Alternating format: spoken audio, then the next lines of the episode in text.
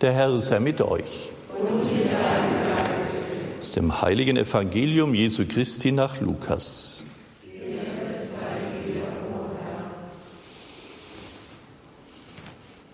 In jener Zeit verließ Jesus die Synagoge von Kapharnaum und ging in das Haus des Simon. Die Schwiegermutter des Simon hatte hohes Fieber und sie baten ihn, ihr zu helfen. Er trat zu ihr hin, beugte sich über sie und befahl, dem Fieber zu weichen. Da wich es von ihr und sie stand sofort auf und sorgte für sie. Als die Sonne unterging, brachten die Leute ihre Kranken, die alle möglichen Leiden hatten, zu Jesus. Er legte jedem Kranken die Hände auf und heilte alle. Von vielen fuhren auch Dämonen aus und schrien, du bist der Sohn Gottes. Da fuhr er sie schroff an und ließ sie nicht reden, denn sie wussten, dass er der Christus war. Bei Tagesanbruch verließ er die Stadt und ging an einen einsamen Ort. Aber die Menschen suchten ihn, und als sie ihn fanden, wollten sie ihn daran hindern, wegzugehen.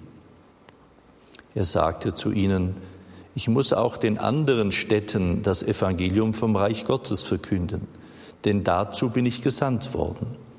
Und er predigte in den Synagogen Judäas.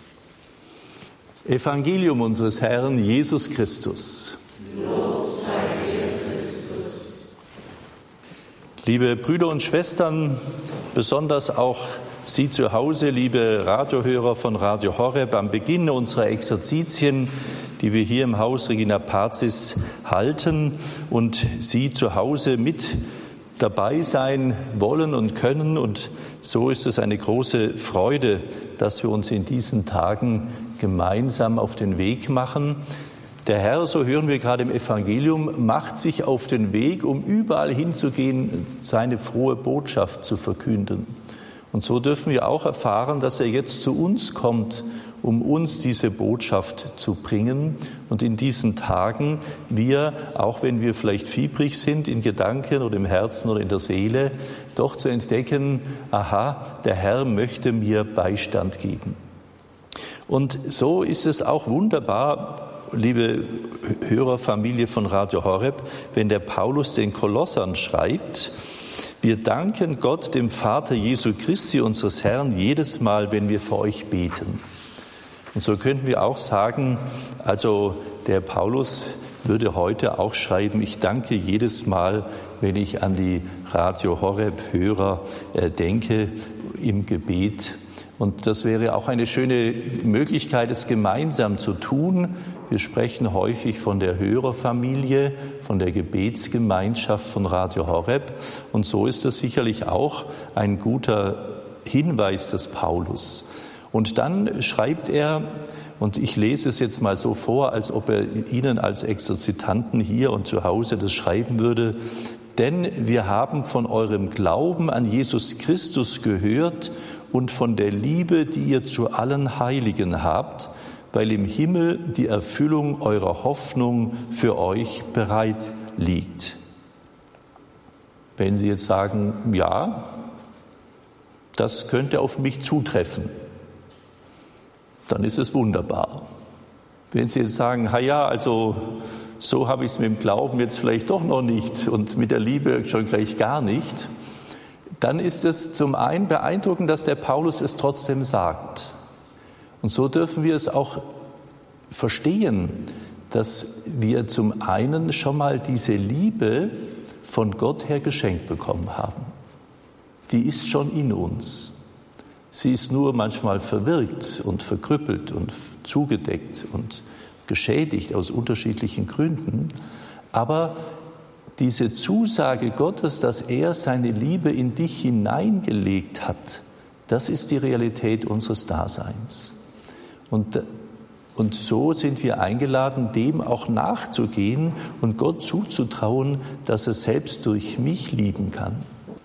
Wenn Sie jetzt aber sagen, na ja, also das stimmt doch alles nicht, ich habe eigentlich keine Hoffnung auf, die, auf den Himmel, ich habe eigentlich auch nicht so wahnsinnig viel äh, Glauben und äh, lieben tue ich schon gleich gar nicht, dann wäre es vielleicht auch eine gute Hinweise, das als Beichtspiegel zu nehmen und zu sagen, Herr, hilf mir mal, diesen ganzen Ballast, der das hindert, äh, hinter mir zu lassen, dass es tatsächlich immer mehr aus mir herauskommen kann.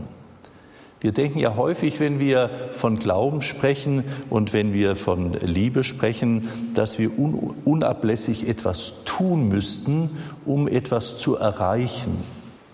Aber wir hören ja äh, auch im 13. Kapitel vom Korintherbrief, die Liebe, die, die trommelt nicht, sie schreit nicht, sie lärmt nicht, sie haut nicht auf die Pauke, sondern sie ist erst einmal ganz schlicht, ganz einfach. Und da merken wir, dass es auch nicht etwas Überschäumendes, Romantisches mit rosaroten Wolken und Tralala ist, sondern dass es letztendlich die Bereitschaft ist, Herr, du darfst durch mich wirken.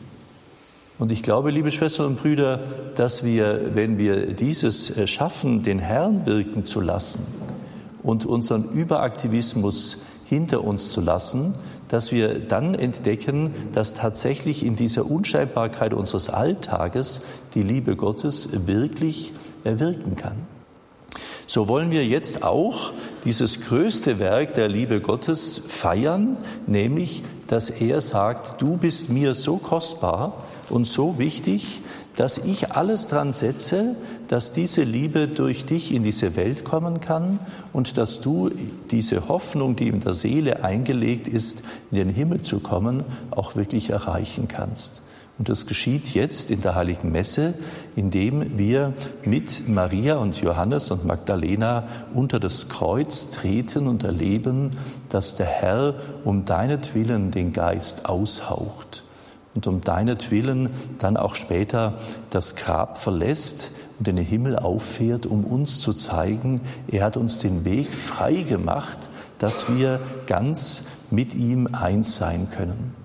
Das darf jetzt in der heiligen Messe beginnen durch das Hören des Evangeliums, durch die Hineingabe in die Wandlung, durch die heilige Kommunion schon in unserem Alltag. Amen.